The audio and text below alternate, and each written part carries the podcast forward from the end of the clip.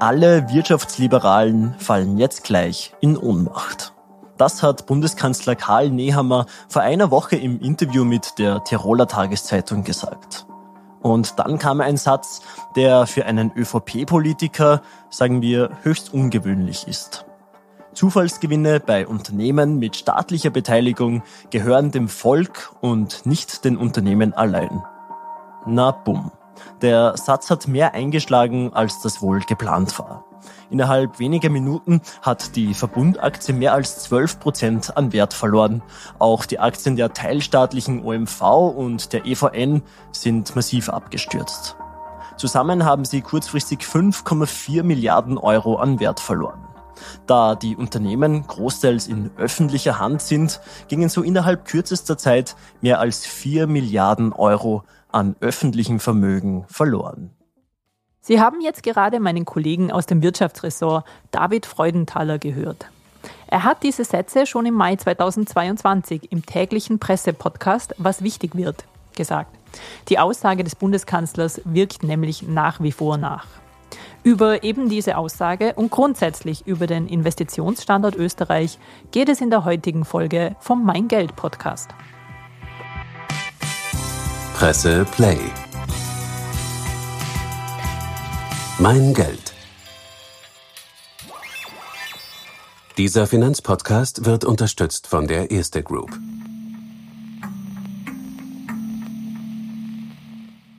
Und damit herzlich willkommen in der neuen Folge. Ich habe mit Christoph Boschan, dem Chef der Wiener Börse, über den österreichischen Finanzmarkt gesprochen. Und bevor wir das Gespräch beginnen, noch ein paar Hard Facts dazu. Es ist nämlich so, dass fast 12 Prozent der österreichischen Produktionsleistung auf börsennotierte Unternehmen entfällt. Das ergibt insgesamt einen Wert von 88,66 Milliarden Euro. Die Zahlen dazu kommen aus einer aktuellen Studie des Industriewissenschaftlichen Instituts. Und auch die Zahlen zu Arbeitsplätzen sind sehr interessant, denn jeder zehnte Arbeitsplatz in Österreich hängt an einem börsennotierten Unternehmen. Es ist aber so, dass im langfristigen Trend die Anzahl der börsennotierten Unternehmen in Österreich aber tatsächlich rückläufig ist. Weil zum Vergleich im Juli 2022 gab es 71 österreichische börsennotierte Unternehmen. Im Jahr 2015 waren es noch 90 Konzerne. Aber nun zu dem Gespräch mit Christoph Boschan. Er war unter anderem schon an der Börse in Berlin und in Baden-Württemberg beschäftigt. Zwischen 2012 und 2015 war der Berliner im Vorstand der Börse in Stuttgart und seit 2016 ist er im Vorstand der Wiener Börse.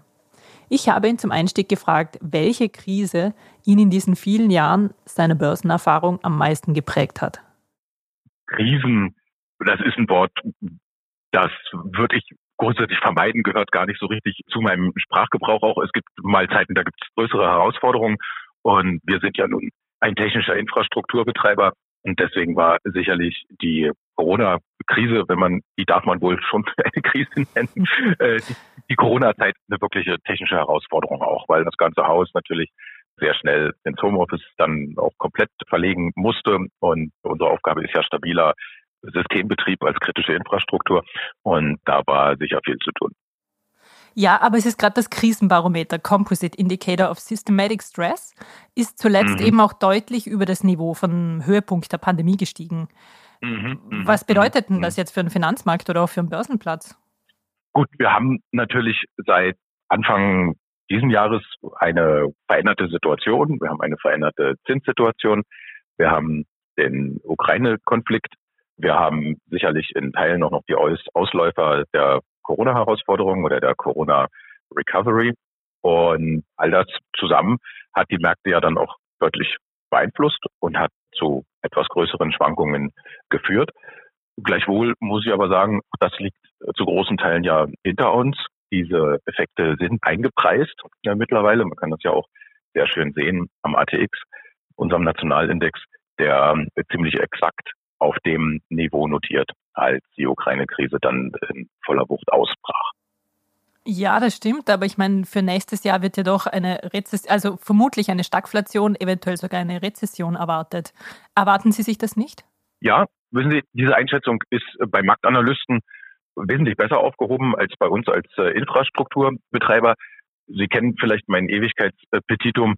das ja darauf fußt, dass dieser Zeitpunkt zum Investieren so gut ist wie jeder andere auch. Ja? Denn mhm. das fundamentale Handwerkszeug, was ich ja gerne bei den Privatanlegerinnen und Privatanlegern gerne sähe, wäre ja ein regelmäßiges, lebensbegleitendes Aktiensparen, wo man also jeden Monat oder quartalsmäßig, meinetwegen auch jährlich, einen bestimmten gleichbleibenden Betrag am Kapitalmarkt breit gestreut, im besten Fall weltweit breit gestreut investiert. Denn das ist das Handwerkszeug, womit man auch bei Aktieninvest auf der sicheren Seite ist. Und da ist dann wieder der Rückblick in die Geschichte eindeutig. Und äh, Sie haben vorhin nach den Krisen gefragt, die, die mich geprägt haben. Naja, ich bin jetzt fast 30 Jahre am Markt aktiv und da waren sicherlich vielerlei dessen, was man so als Krise bezeichnet. Ja, also da gab es Dotcom-Bubble, da gab es Russland-Krisen, Asien-Krisen, da gab es eine Finanzkrise mit sich anschließender Staatsschuldenkrise. Aber allen diesen krisenhaften Verwerfungen, die man ja dann im Moment der vermeintlichen Krise immer sehr prominent wahrnimmt, denen ist ja allen eins gemein, dass auch sie nicht verhindern, dass die Aktien die einzig wirkliche Anlageklasse sind, die substanzielle Renditen oberhalb der Inflationsrate produzieren. Insbesondere im Vergleich zu den anderen so berühmten Anlageklassen, also da sei der Immobilienmarkt, da sei das Gold und da seien vielleicht auch die Rohstoffe. Und alle diese Handlungsalternativen schlägt das Aktieninvest ja um mindestens das Doppelte. Und diese systematische Aktienrendite gibt es aber eben nur, wenn man bestimmte Grundsätze beachtet. Langfristig, regelmäßig, breit gestreut und auf die Kosten äh, schauend investieren. Und dann ist man, das trägt dann auch durch diese vermeintlichen Krisenszenarien. Ja, denn eine Wahrheit am Markt bleibt, das ist substanzielles langfristiges Wirtschaftswachstum und Aktienkurse, die das dann auch reflektieren langfristig. Mhm. Sie sprechen da ein paar ganz interessante Punkte an. Es ist aber leider doch so, dass der Kapitalmarkt in Österreich schon noch ein bisschen unter dem Radar läuft. Aber wie bringt man denn Österreicherinnen und Österreicher mehr an den Kapitalmarkt? Ja, absolut. Das ist tatsächlich, und hier würde ich dann sogar auch den Begriff der Krise verwenden. Die Politik ist natürlich im Tagesgeschäft äh, verhaftet und das ist auch gut und richtig und da ist überhaupt nichts dran zu kritisieren, dass man sich natürlich absolut auf die aktuellen äh, Krisenbewältigungen fokussiert. Aber man muss eben insbesondere auch in Österreich, übrigens im gesamten deutschsprachigen Raum, dringend parallel zu diesem richtigen Krisenmanagement auch wieder in den Planungsmodus für die Zukunft kommen. Und da gibt es große Herausforderungen, die Transition in die CO2-freie Zukunft, die Sicherung der Pensionssysteme, allgemeine Fragen der finanziellen Inklusion.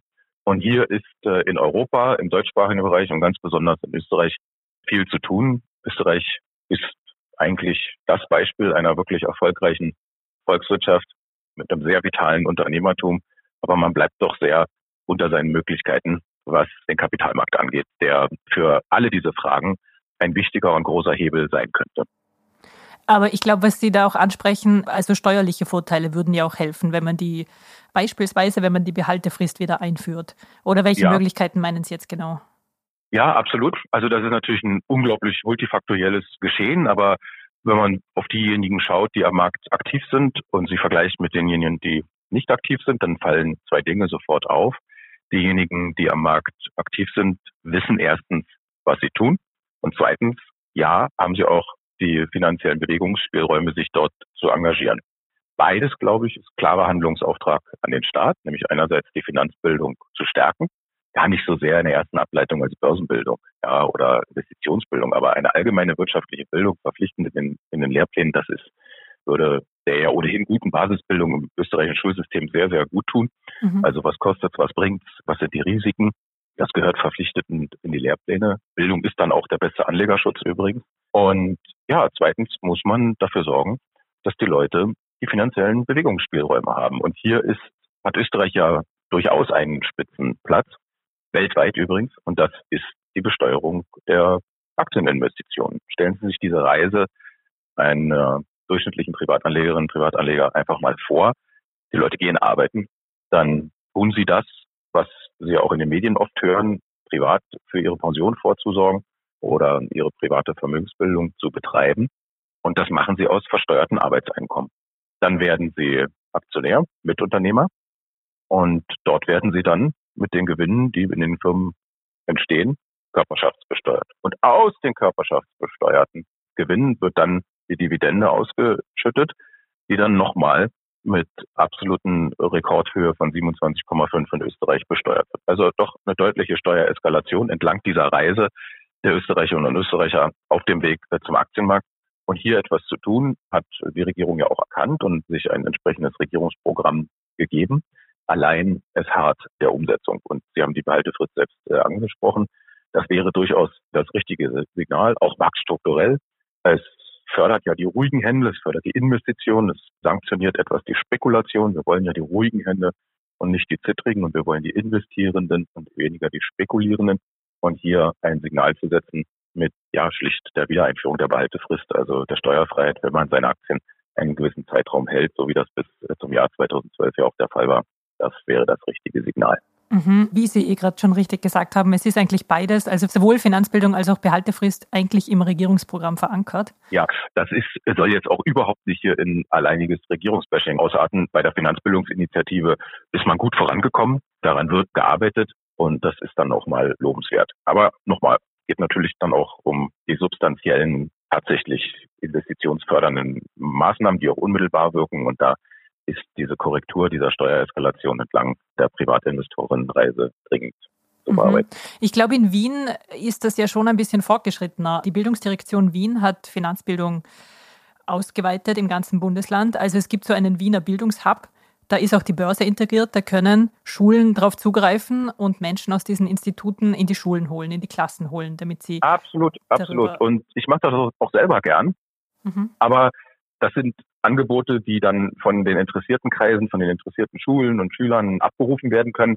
Aber ich glaube, das ist etwas so wichtig, weil es heute eben ja dazugehört zur Grundausstattung. Ja. Wenn Sie selber auch in den Klassen drinstehen, wie schätzen Sie denn die Finanzbildung ein? Also welche Rückmeldungen bekommen Sie da von den Schülern? Die, mit denen ich konfrontiert werde, sind ja die, die ohnehin wollen. Ja, die melden ja. sich ja bei uns oder die werden angesprochen und dann sind es natürlich die Interessierten, die ich da vor mir habe und das kann ich Ihnen garantieren, da geht einem natürlich das Herz auf, ja, weil, also, wenn man dann auch in ein Gespräch kommt mit ohnehin schon interessierten und meistens übrigens auch vorbereiteten Klassen. Ja, das, was mich noch am meisten fasziniert, dass die sich also tatsächlich dann vorher auch die Zeit nehmen, sich da etwas aufzumunitionieren und dann die Stunde auch ordentlich nutzen. Also das macht unglaublich Spaß. Aber damit sind wir eben wieder in dem Eliten, in dem Finanzeliten-Thema. Und das ist ja das, was mich beim Bildungsthema so wurmt, ja.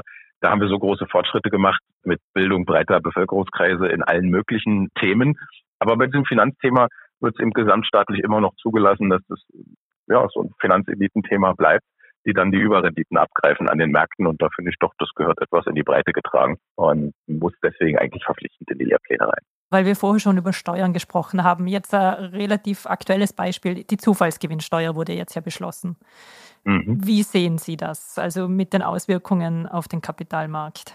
Ja, das ist natürlich auch eine Terminologie. Zufallsgewinn, da läuft mir kalt den Rücken runter. Das Immerhin ist, schon besser als Übergewinn. Ja, ach, weiß ich gar nicht, was da, was da besser oder schlechter an, an, der, an der Stelle ist. Das sind natürlich verheerende Markteingriffe, die grundsätzlich nicht geeignet sind, Vertrauen und insbesondere internationales Vertrauen in den Investitionsstandort zu stärken. Sie dürfen nicht vergessen, die österreichische äh, Wirtschaft ist sehr international ausgerichtet. Der österreichische Finanzmarkt ist extrem international ausgerichtet, gerade weil er ja, was die Heimatbasis angeht, so klein ist und so entwicklungsfähig. Leider äh, haben wir ja eine ganze Reihe ausländischer Investoren, die wir auch brauchen für die Refinanzierung der österreichischen Leitbetriebe. Ja. Also die Amerikaner sind die größte Investorengruppe und die Ausländer überhaupt. Ja, also die Mehrheit der Investoren an der Wiener Börse kommt aus US, UK, Westeuropa und nur ein Viertel aus dem, aus dem Inland. Und die interessieren sich natürlich reichlich wenig für nationale Alleingänge, übrigens auch wenig für Europa als Ganzes da. Es gibt weltweit dann auch andere Anlagemöglichkeiten. Also da muss man aufpassen, dass man sich im internationalen Wettbewerb richtig positioniert. Und da kann man auch nicht so lakonisch drüber hinweggehen. Dann brauchen wir ihr Geld eben nicht. Nein, nein, doch, doch, wir brauchen das Geld. Ja, das ist ganz, ganz wichtig. Anfang des Jahres hat Bundeskanzler Karl Nehammer ja aufhauchen lassen, mit einer Bemerkung über die Übergewinnsteuer, die damals aber eher noch eine Überlegung war und die Verbundaktie hat ja sehr stark darauf reagiert. Man hat das übrigens auch gesehen, diese vermögensbeschädigende Wirkung solcher Bekanntgabe und als der Terminus von der Übergewinnsteuer in Österreich das erste Mal fiel, hatte das ja ganz unmittelbare Marktauswirkungen. Es war übrigens ein sehr positives Marktumfeld an dem Tag. Der DAX lag mit 1,4 Prozent im Plus, der Kakaron lag mit 1,4 Prozent im Plus, unser Nationalindex dann sofort schon mit 1,6 Prozent Minus und das lag an dem deutlichen Schadenseinschlag beim Verbund, bei der EVN, bei der OMV. Verbund war auf die Minute 12,5 Prozent niedriger, EVN war 5,6 Prozent niedriger, OMV war 3,10 Prozent niedriger. Und das ist also damals dann ein Wertverlust von insgesamt 5 Milliarden Euro Marktkapitalisierung gewesen, wobei von den 5 Milliarden 2,3 Milliarden direkt von der Republik übrigens gehalten werden. Ja. Mhm. Also daran sieht man, wie unglaublich sensibel und risikoehrlich die Märkte dann auch darauf reagieren. Ja. Mhm, mhm. Ja, ich glaube, die Verbundaktie hat sich ja bis jetzt nicht mehr ganz davon erholt, von diesem Schlag im Frühjahr. Ich würde gerne noch was ansprechen. Sie haben vorhin gesagt, dass es viele amerikanische Investoren für den Wirtschaftsstandort oder für die, an der Wiener Börse investiert sind. Gibt es denn schon spürbare Auswirkungen für den Wirtschaftsstandort? Also, dass man gerade in den USA ein bisschen vorsichtiger wird, weil ja doch Krieg in Europa herrscht?